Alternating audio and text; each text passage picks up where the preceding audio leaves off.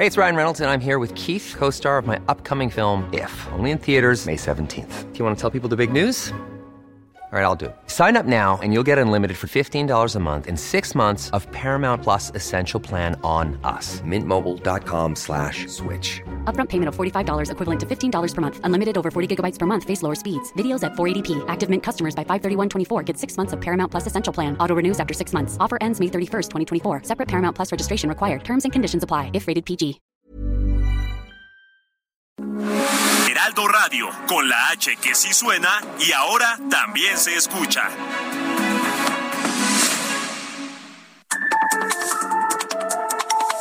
De norte a sur, las coordenadas de la información. Con Alejandro Cacho.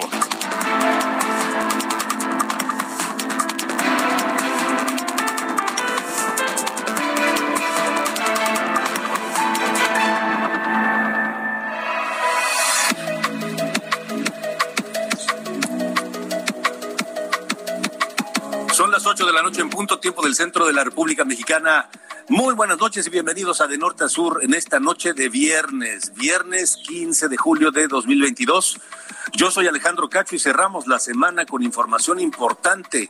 Eh, la nota Un campanazo que significa la captura de Rafael Caro Quintero, el narcotraficante o uno de los narcotraficantes más buscados por el gobierno de los Estados Unidos, incluso tal vez más que Joaquín Guzmán lo era el por una simple razón, porque a Rafael Caro Quintero se le responsabiliza, se le señala como el asesino de Enrique Camarena Aguilar, el Ricky Camarena, un agente de la DEA que fue asesinado en Guadalajara en 1985, en los incipientes inicios de la DEA y que significó una afrenta que desde entonces la Agencia Federal Antidrogas de los Estados Unidos mantiene como su objetivo principal en México. Rafael Caro Quintero ha sido detenido en Choix, en Sinaloa, fue localizado por un perro de la Marina entre matorrales en el municipio de San Simón.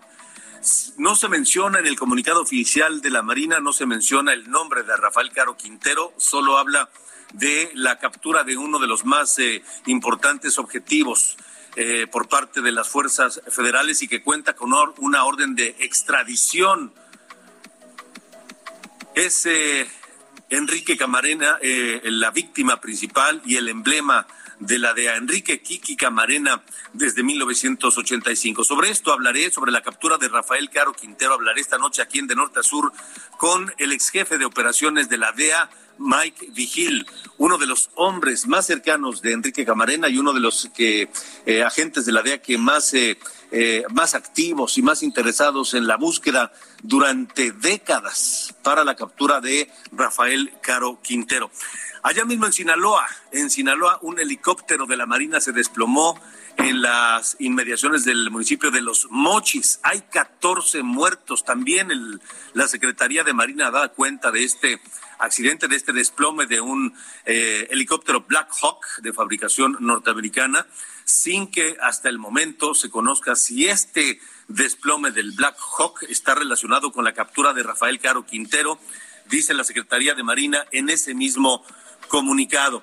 También otro fundador del cártel de Guadalajara, Miguel Ángel Félix Gallardo. Él está detenido desde abril de 1989. Miguel Ángel Félix Gallardo, a quien se le señala como el cerebro de la conformación de esta federación de cárteles del narcotráfico allá por los años 80, Rafael eh, eh, Miguel Ángel Félix Gallardo está hoy fue llevado desde el reclusorio de Puente Grande, allá en Jalisco, al Hospital Civil Fray Antonio Alcalde para recibir atención médica porque se reporta un muy deteriorado estado de salud de Miguel Ángel Félix Gallardo. Vamos a otros temas, vamos a otros temas esta noche aquí en De Norte a Sur. La defensa legal de Genaro García Luna, el exsecretario de Seguridad Pública de México, pidió a la Corte Federal de Distrito en Brooklyn, Nueva York, postergar hasta el 9 de enero 9 de enero de 2023 el juicio previsto contra García Luna, el juicio que está programado para el 24 de octubre por tres delitos de conspiración para traficar droga y uno más por falsedad en declaraciones. Ya veremos qué dice este juez de Nueva York que tiene en sus manos el destino de eh, Genaro García Luna. Y concluyó la, con la repatriación, eh, concluyó la repatriación de los 25 migrantes que fallecieron en un tráiler en San Antonio, en Texas. Hoy aterrizó en México el último avión de la Secretaría de la Defensa Nacional que trasladó al último de los mexicanos muertos en aquel, en aquel tráiler. Después de 22 horas concluyó la audiencia por el caso del desplome de la línea 12 del metro, en la que la Fiscalía de la Ciudad de México imputó los delitos de homicidio, lesiones y daño en propiedad, todos estos delitos culposos en contra de ocho de los diez funcionarios señalados por esta tragedia, quienes fueron citados para el próximo martes a una nueva audiencia a fin de definir si se les vincula a proceso o no.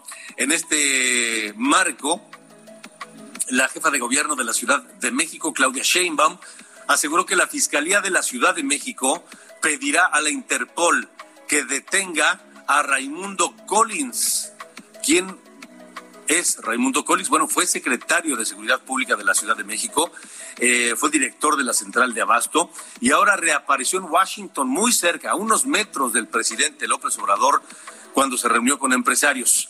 Y esta noche aquí en De Norte a Sur, las cifras de la pandemia, las cifras que todos todavía siguen siendo muy, muy altas. En las últimas 24 horas se reportan 34.567 nuevos contagios. 34.567 nuevos contagios en 24 horas y también 85 defunciones, el número más alto en esta quinta ola. 85 muertes solo en 24 horas. Y anote bien este dato, porque tan solo en esta semana, en lo que va de esta semana, se suman 225.222 contagios nuevos. 225.222 contagios nuevos y 398 muertes por coronavirus en México.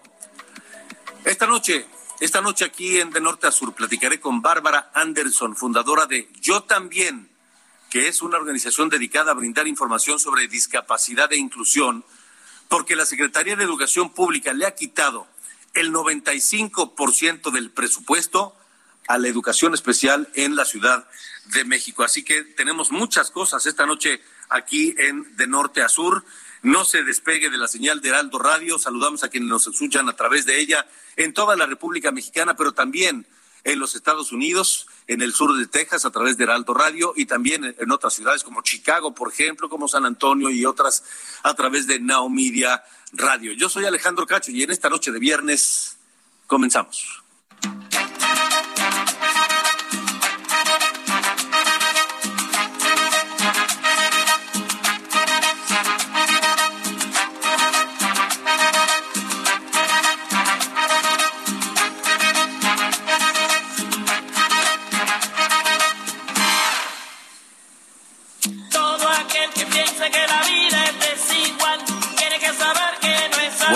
Bueno, bueno. Ayer Compay segundo y hoy Celia Cruz.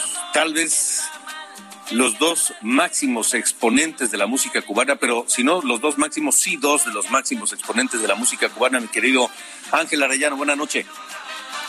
Alejandro, muy buenas noches. Llegamos al viernes y les presento varios hechos relevantes que recordamos este fin de semana. Mañana se cumplen 19 años del fallecimiento de Celia Cruz, Tenía 77 años. Nació el 21 de octubre de 1925 en La Habana, Cuba. Grabó cuando menos 37 discos en estudio, además de otras grabaciones especiales, discos en vivo y colaboraciones. En 2021 la revista Rolling Stone ubicó a La vida es un carnaval entre las 500 mejores canciones de todos los tiempos. El 15 de julio de 1958 falleció Julia Stanley, la madre de John Lennon, quien tuvo una gran influencia en la vocación del músico británico y en su educación musical. Lennon dedicó tres canciones a su mamá, My Mom is Dead, Mother y Julia, del álbum blanco de los Beatles. Hoy cumple 66 años Joe Satriani, un virtuoso guitarrista neoyorquino que ha sido nominado en 15 ocasiones a los premios Grammy y ha vendido más de 10 millones de discos. Y mañana es el cumpleaños 70 de Stuart Copeland, músico, compositor y multiinstrumentista estadounidense, quien fue uno de los miembros de la banda The Police y es considerado también uno de los mejores bateristas. Esta noche, por cierto, escucharemos música de The Police.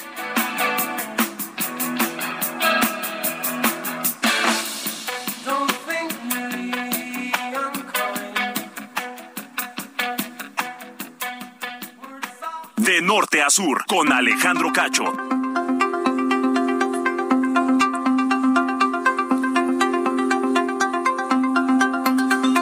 Bueno, vámonos a, la información, a la nota. No solo la nota más importante de este viernes, sino la nota más importante que tiene que ver con la lucha contra el narcotráfico y los grandes capos de la droga en México durante los últimos años. Yo creo que en todo el gobierno de Andrés Manuel López Obrador no se había dado un golpe tan importante al tráfico de drogas. Estuvieron a punto de hacerlo en el Culiacanazo, aquel 17 de octubre del año 2019, cuando Ovidio Guzmán, el hijo de Joaquín Guzmán Loera, estuvo pues eh, detenido, había sido capturado por fuerzas federales, pero por orden de Andrés Manuel López Obrador fue liberado. Ahora, ahora es la Marina Armada de México, con la ayuda de un perro, elemento de la Marina, quien, eh, quien, quien, pues localizó en unos matorrales a Rafael Caro Quintero. Vamos con mi compañero Manuel Aceves, que tiene la información desde Sinaloa. Manuel, buenas noches. Fue localizado escondido entre matorrales por un canino de la Marina llamado Max. Este dato lo confirmó la propia Marina Armada de México a través de un comunicado oficial. Aunque en un principio se había dicho que eh, había sido detenido en territorio de Chihuahua, posteriormente se aclaró que la captura del narco de narcos, como también era llamado, ocurrió en San Simón Choix.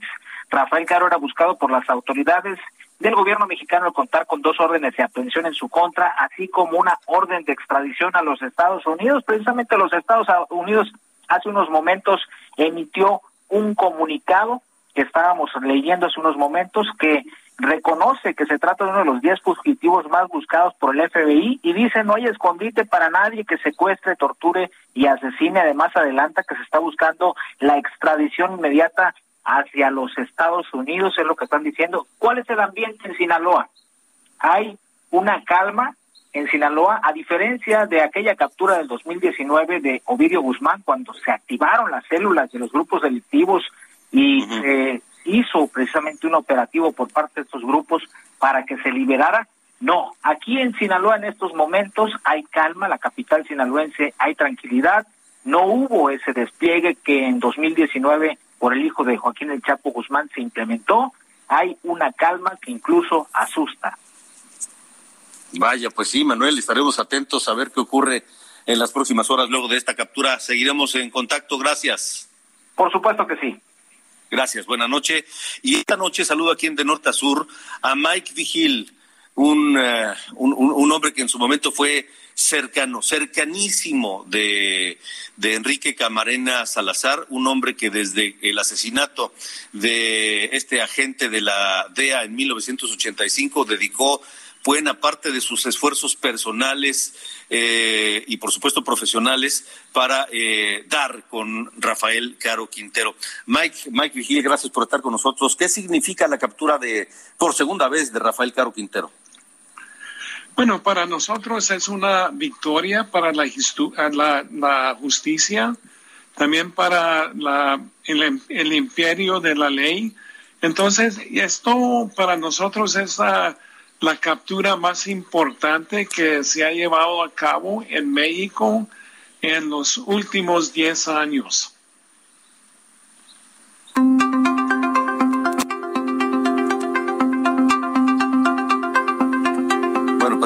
Tuvimos un problema con la comunicación con Mike Vigil. En un momento más este, recuperaremos este, este contacto con él porque es, es, muy importante lo que nos tiene que decir en torno de la captura de Rafael Caro Quintero y lo que puede ocurrir ahora eh, en Estados Unidos por parte de la agencia antinarcóticos eh, tras, tras, tras esta detención. Mike, regresamos a esta comunicación Hablábamos del significado de la captura de, de, Caro Quintero. Bueno, ah, como estaba diciendo, para nosotros es una captura muy importante porque, como ustedes tienen conocimiento, él fue el autor intelectual de la, del asesinato de nuestro agente Enrique Kiki Camareno en febrero de 1985. Entonces, nosotros ah, hemos gastado bastantes ah, recursos, uh, bastantes esfuerzos para tratar de capturar a Caro Quintero después de que fue liberado en 2013. Ahora, Mike Vigil, eh, esta captura ocurre por parte de la Secretaría de Marina en momentos o durante el gobierno de Andrés Manuel López Obrador, que no se ha distinguido precisamente por, por su combate a los grandes capos. Este, ¿Qué opinión tienen ustedes de esto? Bueno, para nosotros, ah, como te digo, ah, ah, estamos agradecidos por, por, por, apoyar a la DEA en la captura de, de Caro Quintero. Para nosotros siempre ha sido una, un blanco muy importante y por eso hace poquito tiempo que los Estados Unidos puso una recompensa de 20 millones de dólares sobre la cabeza de, de Caro Quintero y esa recompensa es la más grande en la historia de los Estados Unidos. Es una recompensa más grande de lo que se ofreció a Pablo Escobar, a Chapo Guzmán.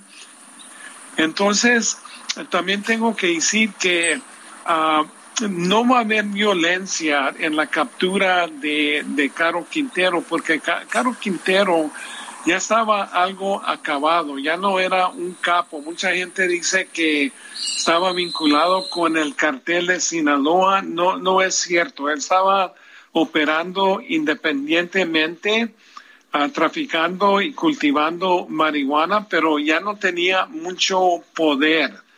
Solo que ah, la violencia viene cuando se va fragmentando un cartel poderoso y entonces ah, hay miembros que comienzan a, pelear por control, pero en este caso no creo que va a haber violencia por, por su captura, porque él ya, ya no tenía poder.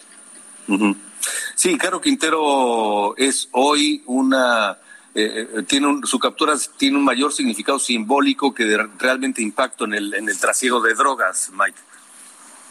Sí, es uh, simbólico y la cosa que para nosotros uh, simplemente es uh, súper importante por el asesinato de Camarena y ya tenemos años tras de él y nosotros siempre mandamos un mensaje fuerte para estos ah, narcos que matan a un elemento de nosotros, que los vamos a buscar por todo el mundo, por todo el tiempo y los buscamos por tierra, mar y los cielos.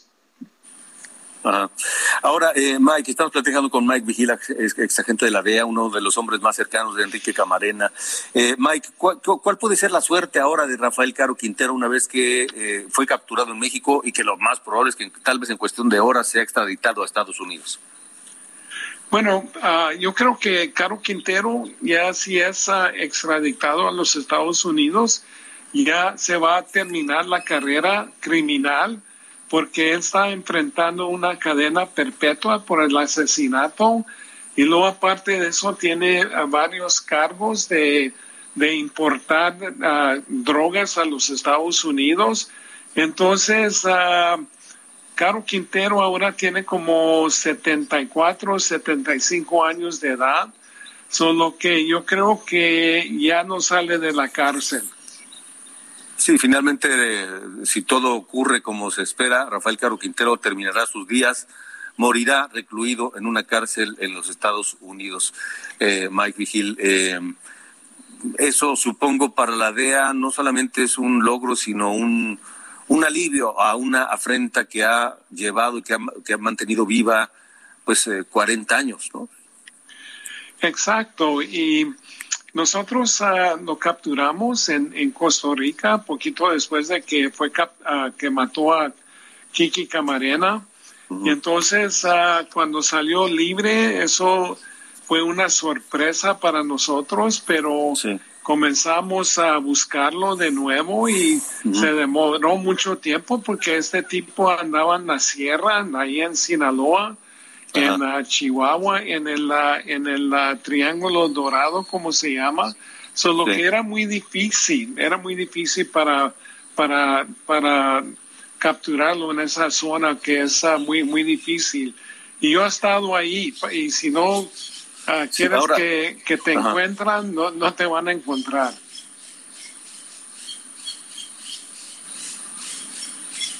Ahora, Mike, eh, aparte de Rafael Caro Quintero, ¿falta alguien más por eh, llevar a, la cárcel en Estados Unidos por, por el asesinato de Kiki Camarena y Alfredo Zavala Velar?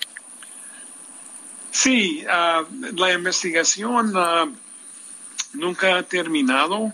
Entonces, ah, yo creo que sí hay otros que, que la DEA anda buscando sobre la investigación del asesinato de, Kiki Camarena. No quiero mencionar nombres, pero, pero sí, ah, tiene toda la razón. Ajá. Ok. Eh, ¿Habrá algún eh, intento de la DEA o petición por parte de, las autoridades de Estados Unidos para eh, enjuiciar o investigar por lo menos al juez que lo dejó libre en 2013? Bueno, ah, no sé si se va a investigar porque ah, no sé si hubo, ah, hubo una conspiración con el juez, porque normalmente en México sobre de un homicidio, eso cae en manos de, de, la justicia estatal. Y entonces el juez dijo, pues esto fue un homicidio, entonces no era, no le pertenecía a la justicia federal, pero ah, después una, un juez superior dijo que no, que Kiki Camarena era un agente federal Solo que estaba bien uh, que buscaran a, Caro Quintero en, en el sistema federal.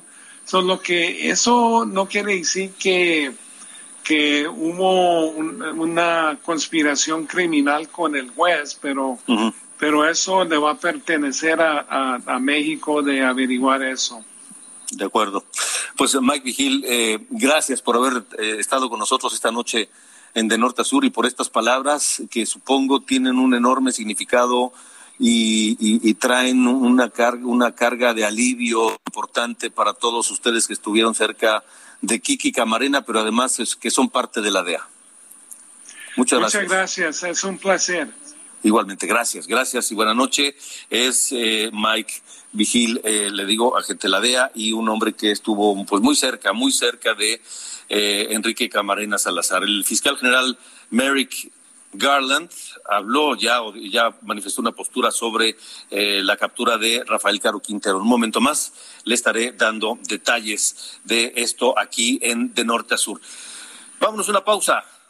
Y esta, esta rola, a ver, mi querido Manuel, échala por favor.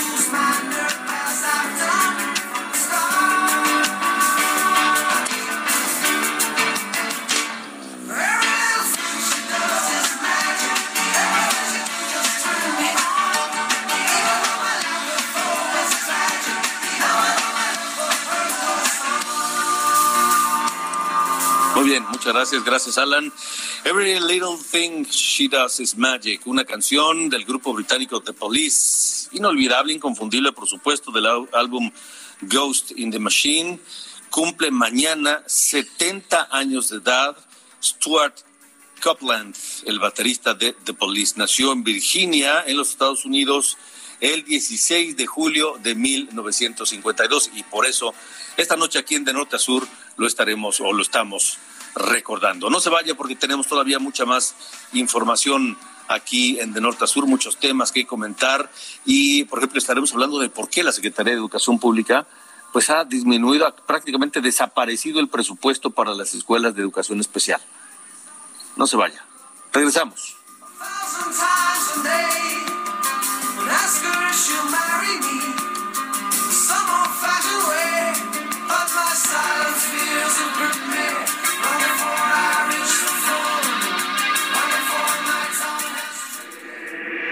Norte a sur.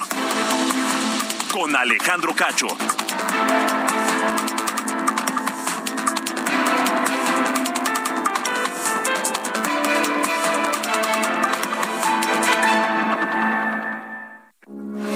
Heraldo Radio 98.5 FM, una estación de Heraldo Media Group. Transmitiendo desde Avenida Insurgente Sur 1271, Torre Carrachi, con 100.000 watts de potencia radiada. Heraldo Radio, la H que sí suena y ahora también se escucha.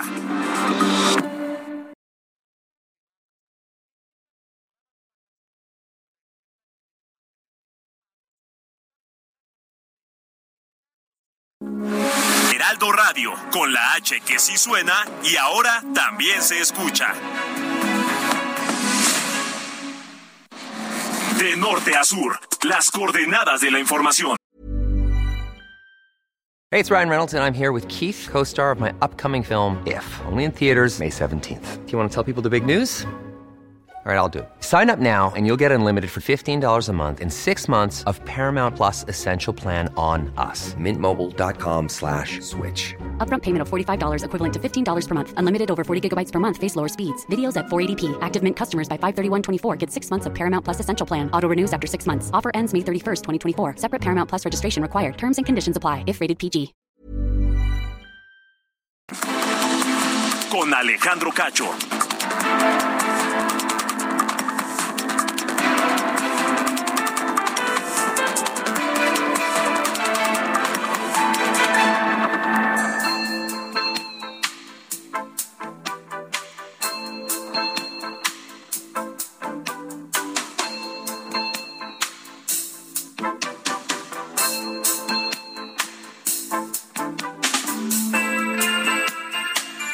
Tiempo del centro de la República Mexicana. Seguimos en de norte a sur. Gracias por acompañarnos en esta noche de viernes. Seguimos escuchando a The Police porque mañana cumple 70 años Stuart Copeland, el baterista de esta eh, la banda icónica del rock de los 80. Wrapped Around Your Finger es de este álbum Synchronicity de la banda The Police.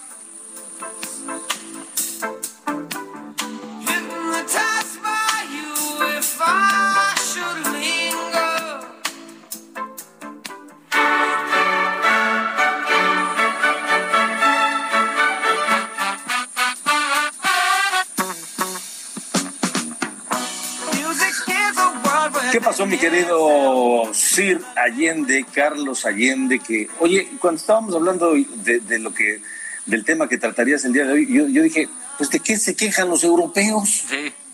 A ver, pues si se están quejando de cosas que en el aeropuerto, por lo menos en el de la Ciudad de México, son cotidianas, son de todos los días. Es que no aguanta nada. Ya ves cómo el primer mundo te, te desacostumbra, ¿no? De las cosas que luego pueden llegar a salir mal.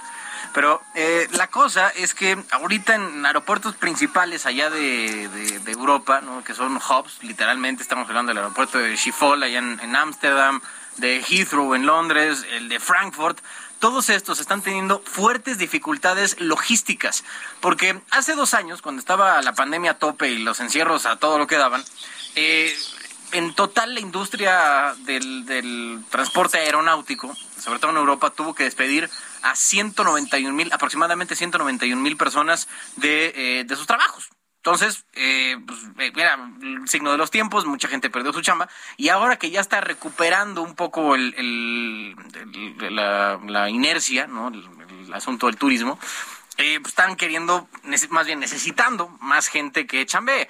La cosa es que ahora muchas de estas personas que fueron despedidas y ahora pues, están casi casi pidiéndoles que regresen a trabajar donde estaban, pues ya no lo están haciendo con las mismas condiciones que antes. Digo, tampoco pueden esperar que tengan las mismas condiciones teniendo que pues, tenemos eh, inflación entre el 8 y el 10% allá en la zona de Europa. Entonces eh, andan poniéndose bastante eh, fuertes a la hora de negociar este regreso, digamos. Entonces, la cosa aquí está provocando que haya filas de hora y media para documentar la maleta y de entre dos y tres para pasar los filtros de seguridad. Todo esto es porque eh, no hay gente. O sea, literalmente no hay gente.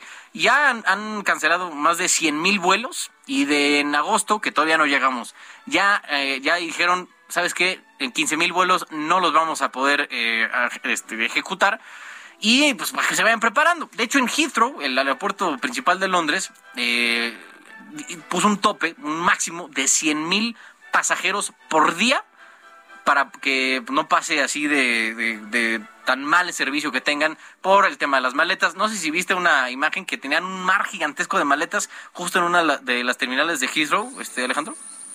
Sí, la vi, pero yo pensé que era aquí la de la Terminal 1. es más familiar, ¿no? Sí, nosotros decimos, esto pasa cada rato. Pero la cosa es que en Heathrow, digo, ahí dijeron que fue por un error del sistema, ¿no? Pero ahora podría también ser porque no hay suficientes personas. La cosa es que el, tema de las maletas ha llegado a tal grado que muchos viajeros están comprando AirTags, de estos como chunchecitas que venden en diferentes tecnologías, que los puedes poner en Digamos, localizadores. Ajá, una especie de localizadores de con Bluetooth lo están poniendo en las maletas para poderlas encontrar en caso de que llegue así de, así de, imagínate, estás entre, entre 10 mil maletas y dices, pues carnal, ¿no? Llégale, porque nosotros no la encontramos. Como encontrar una aguja en un pajar, entonces ya le están poniendo AirTags a las maletas para poder dar con ellas en caso de que vuelva a pasar algo así. Y todo por la falta de personal. Bueno, bueno. Está bien, este, no saben lo que es señor, es señores europeos. Exacto, sí, ¿no? el tercer mundo luego la pasamos pocas tuercas. Sí. Muy bien, pues muchas gracias. Buen fin, señor Cacho. Igualmente, buen fin de semana. Hasta luego. Son las 8 con 35 tiempos del centro de la República Mexicana. De norte a sur, con Alejandro Cacho. Antes de ir con eh, Pepe Urbina, que tiene que eh, decirnos cosas sobre la, el tramo 5 del tren Maya, en un momento más iremos con él, pero le, adelanto rápidamente que eh, parece que sí hay una relación. La, Marina está confirmando que el helicóptero Black Hawk que se desplomó en Sinaloa, horas después de la captura de, Rafael Caro Quintero, eh, y que causó la muerte de 14 elementos de Marina que viajaban ahí. Eh, la Marina está confirmando que en ese helicóptero viajaba el equipo que capturó a Rafael Caro Quintero. Ahora, ¿por qué se desplomó este helicóptero? ¿Se cayó por un mal clima, por una falla humana o fue derribado por miembros de la delincuencia organizada? Es algo que todavía no sabemos, pero lo que sí es que la Marina confirma que en este, este helicóptero que se desplomó, este helicóptero Black Hawk, viajaban eh, los integrantes del equipo que, que capturó a Rafael Caro Quintero y ahí murieron 14 elementos. Sin duda, un logro empañado por la tragedia. 8 con 36, tiempo del centro de la República Mexicana. El colectivo Sélvame del Tren acusa al gobierno de México de reiniciar las obras en el muy polémico tramo 5 sur del tren Maya que va de Playa del Carmen a Tulum, a pesar de que pues existe una, una orden, un amparo de un juez con sede en Yucatán para no continuar con estas obras. José Urbina es uno de los eh, hombres que más ha trabajado en este asunto, que más eh, eh, activismo ha hecho en torno de la conservación del medio ambiente en aquel tramo del, del tren Maya. Él es buzo profesional, eh, es parte de este amparo que logró la suspensión y esta noche con nosotros. Hola Pepe, buenas noches. Buenas noches Alejandro, muchísimas gracias por tu tiempo. Pues no, al contrario, nos interesa mucho, pues resulta que ahora este pues les importó un comino el amparo a quienes sea que estén a cargo de la obra y la continúan cuando hay una orden de juez para que esto no pase. Esto es claramente un antes y un después en el sexenio. Eh, Fonatur, desde un inicio, desde que se cambió, desde que se planeó el tren, desde que se cambió el trazo de la carretera a la selva, todo fue tremendamente turbio.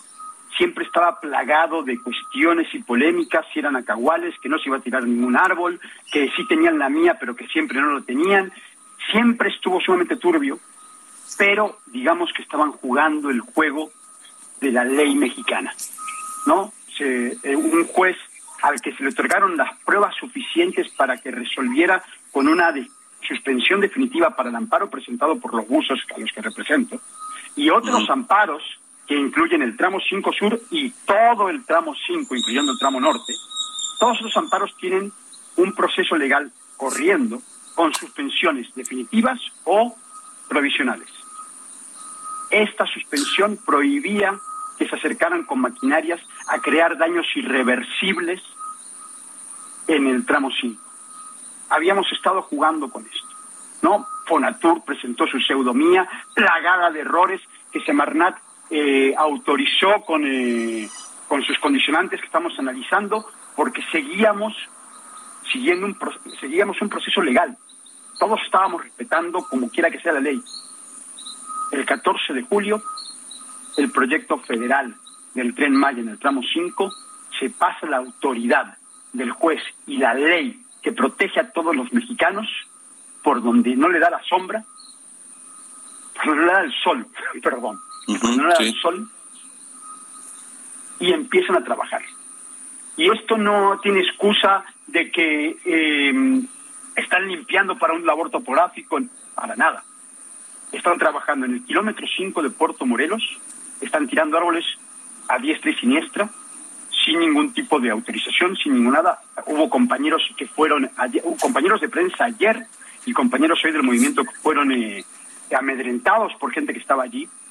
En, el, en Playa del Carmen se metieron en la noche, gente que está haciendo investigaciones en ese lugar, los vio entrar eh, eh, a, descargar, las máquinas y empezaron a trabajar el 15 de julio.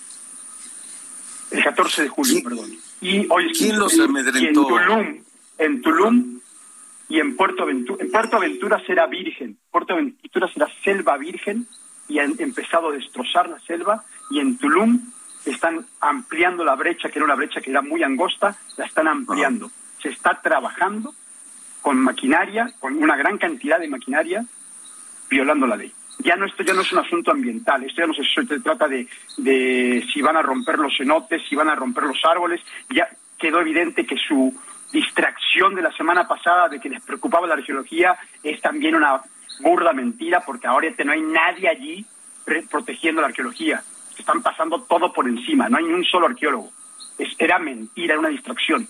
Lo que están haciendo ahora es violar la ley sin importarle nada de lo que representa el sistema judicial que nos protege a todos los mexicanos. Eh, yo no sé por qué hoy el señor presidente no dirigió una sola palabra a esto. Ya estaban los trabajos, ya estaba la denuncia hecha. No sé si se quiere callar, no sé si no lo sabe, si lo están haciendo mientras que él no sabe que eh, sus aparatos eh, están rompiendo la ley. No tengo ni idea, pero se está trabajando a pesar de lo que dictó el juez. Entonces, esto, aunque a ti no te importe el medio ambiente, ya se trata de una violación al sistema judicial que te protege.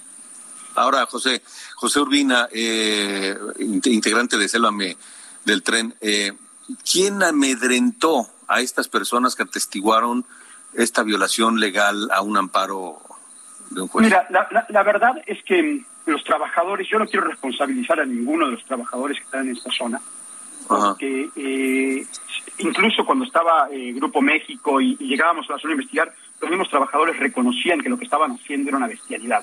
Ayudar. Yo llevé personalmente a algunos de ellos dentro de las cavernas que estaban debajo donde pasaban con las máquinas para explicarles por qué era tan peligroso y salían pues abrumados de verdad, digamos, ¿no?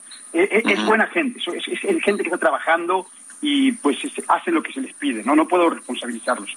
Hoy eh, eh, esta gente que estaba allí son nuevos, acaban de empezar a trabajar, no sé si se sintieron ellos amedrentados porque los estaban filmando la zona, no tengo ni idea, pero la, postura es completamente diferente. Yo creo que sí saben que lo que están haciendo es ilegal y que se sintieron eh, expuestos y pues reaccionaron como reacciona un, un cuando te agarren con, robando, ¿no? Cuando te agarren con vergüenza. Entonces, pero de todas formas no quiero responsabilizar a los trabajadores de ninguna forma de ninguna manera. Esto es responsabilidad de la gente que los mandó allí. Empezando Ahora, José. por Fonatur. Ajá. José, hay, supongo hay, hay, evidencias, habrá videos, habrá fotografías, habrá testimonios de este reinicio de los trabajos.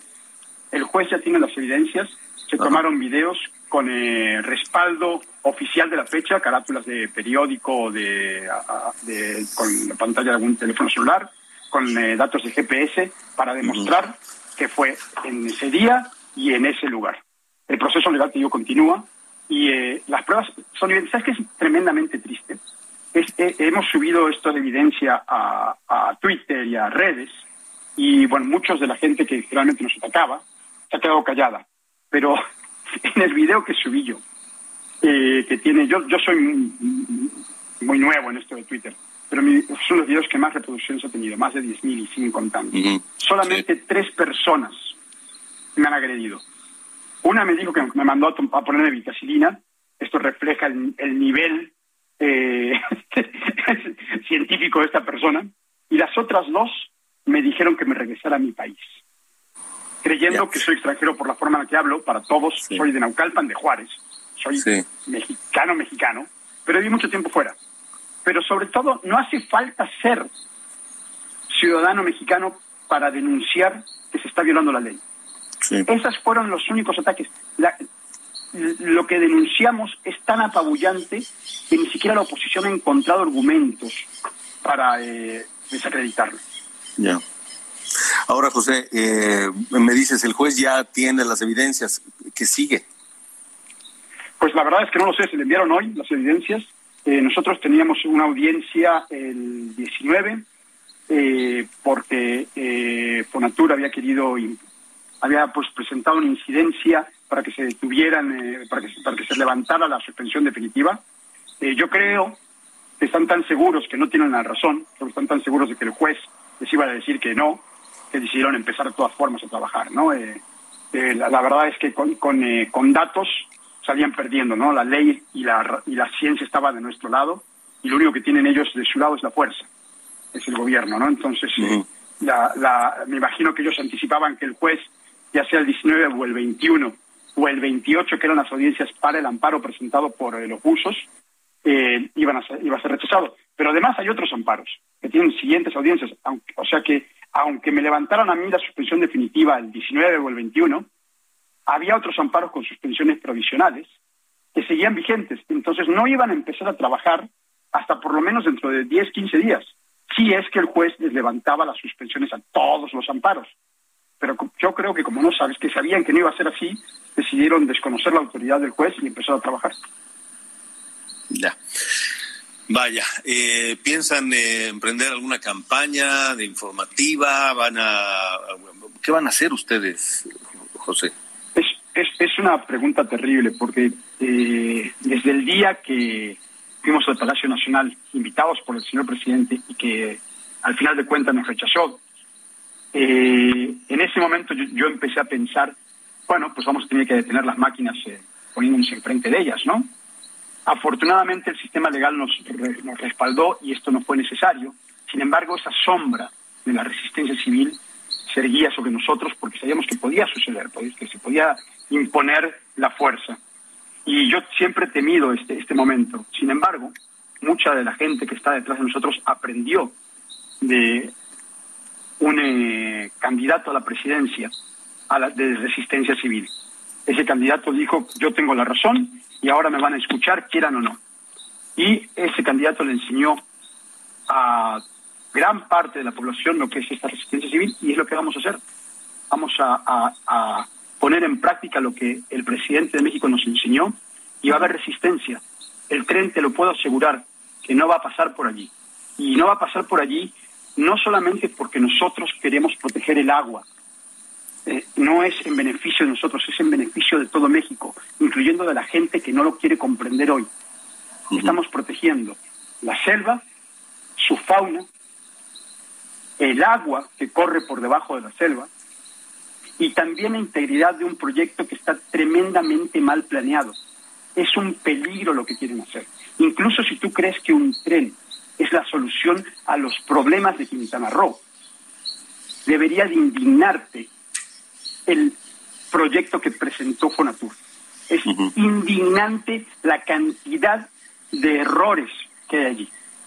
Entonces, eh, lo vamos a detener con todo lo que somos, por el bien, créeme, de todo México, de nuestra herencia arqueológica, de la herencia paleontológica que le pertenece a toda la humanidad, y por el futuro de México, porque allí está, el, tenemos crisis de agua en todo el país. En Nuevo León no saben qué hacer. y nosotros, en lugar de ponernos a cuidar el agua que tan contaminada está, porque esto es verdad, no es el tren la única amenaza que tenemos. Afortunadamente, detuvimos ahorita hace poquito, detuvimos un proyecto también de Grupo Oxiona, que estaba dinamitando la selva. Escúchate esto, por favor, Alejandro. Estaban dinamitando la selva porque ofrecían un lago natural a los vecinos que compraran allí.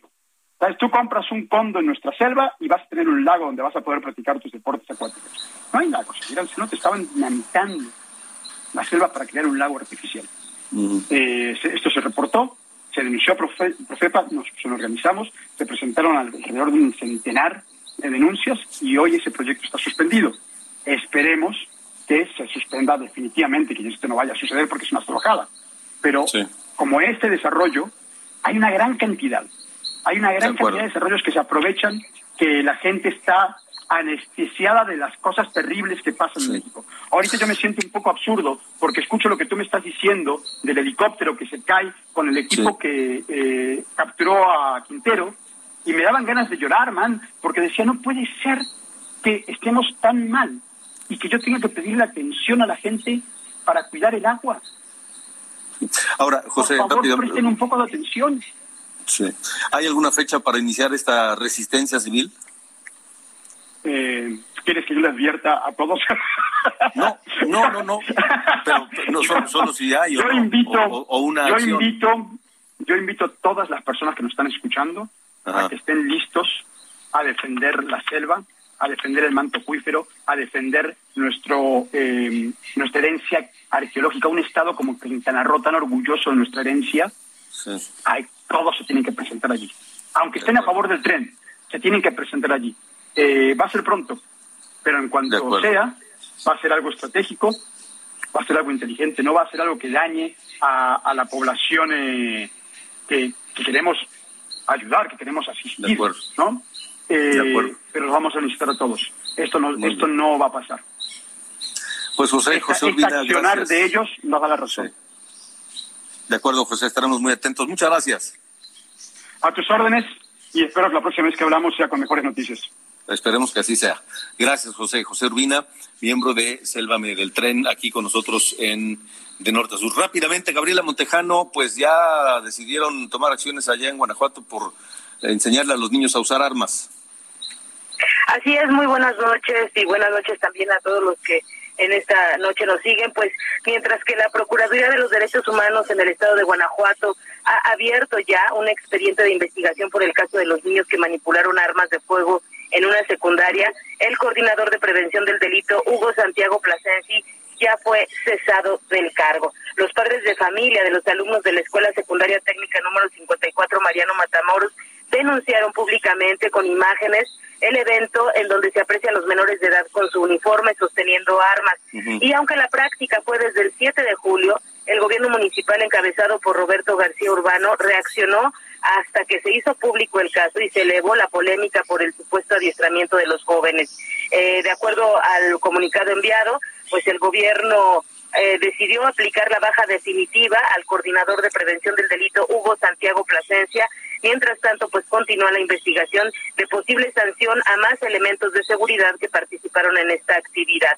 Y por su parte, eh, la Procuraduría de los Derechos Humanos mandó un comunicado en donde ahora sí ya iniciaron un expediente por oficio por las fotos que se difundieron eh, de esta actividad. Este es mi reporte, Alejandro, desde Guanajuato.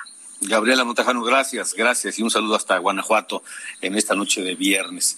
Eh, pues ahí está, ahí está la situación, ahí está el tema, por supuesto, eh, cosas muy, muy importantes. ¿Por qué una vez que se reveló?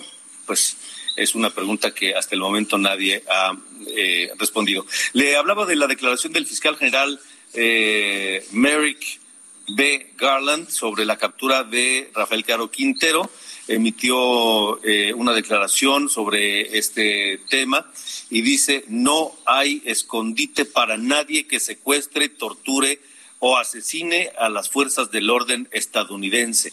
Estamos profundamente agradecidos a las autoridades mexicanas por la captura y arresto de Rafael Caro Quintero. El arresto de hoy es la culminación del trabajo incansable de la DEA y sus socios mexicanos para llevar a Caro Quintero ante la justicia por sus eh, presuntos delitos, incluida la tortura y ejecución del agente de la DEA, Enrique Kiki Camarena. Es lo que dice el fiscal. Solo se lo comento rápidamente antes de irnos. En esta noche de viernes, cerrando de norte a sur con un tema, eh, otro de los grandes éxitos mundiales de The Police. Es un tema que se ha utilizado en, en algunos filmes, incluso eh, que ha sido eh, grabada por otros grupos e intérpretes y que suena así.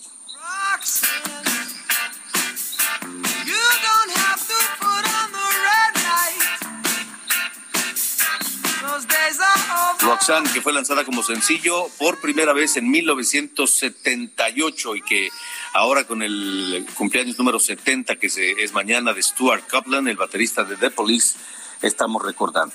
Así nos despedimos esta noche. Yo soy Alejandro Cacho, le deseo un gran fin de semana y lo espero el próximo lunes a las 9 en Heraldo Televisión en esta mañana y por supuesto a las 8 de la noche por Heraldo Radio en De Norte a Sur. Pase un gran fin de semana.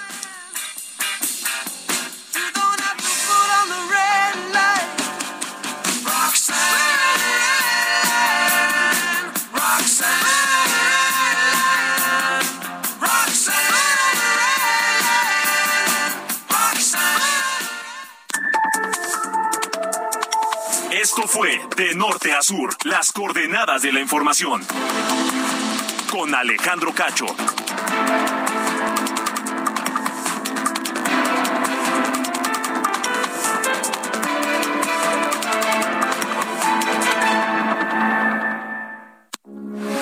Heraldo Radio 98.5 FM, una estación de Heraldo Media Group.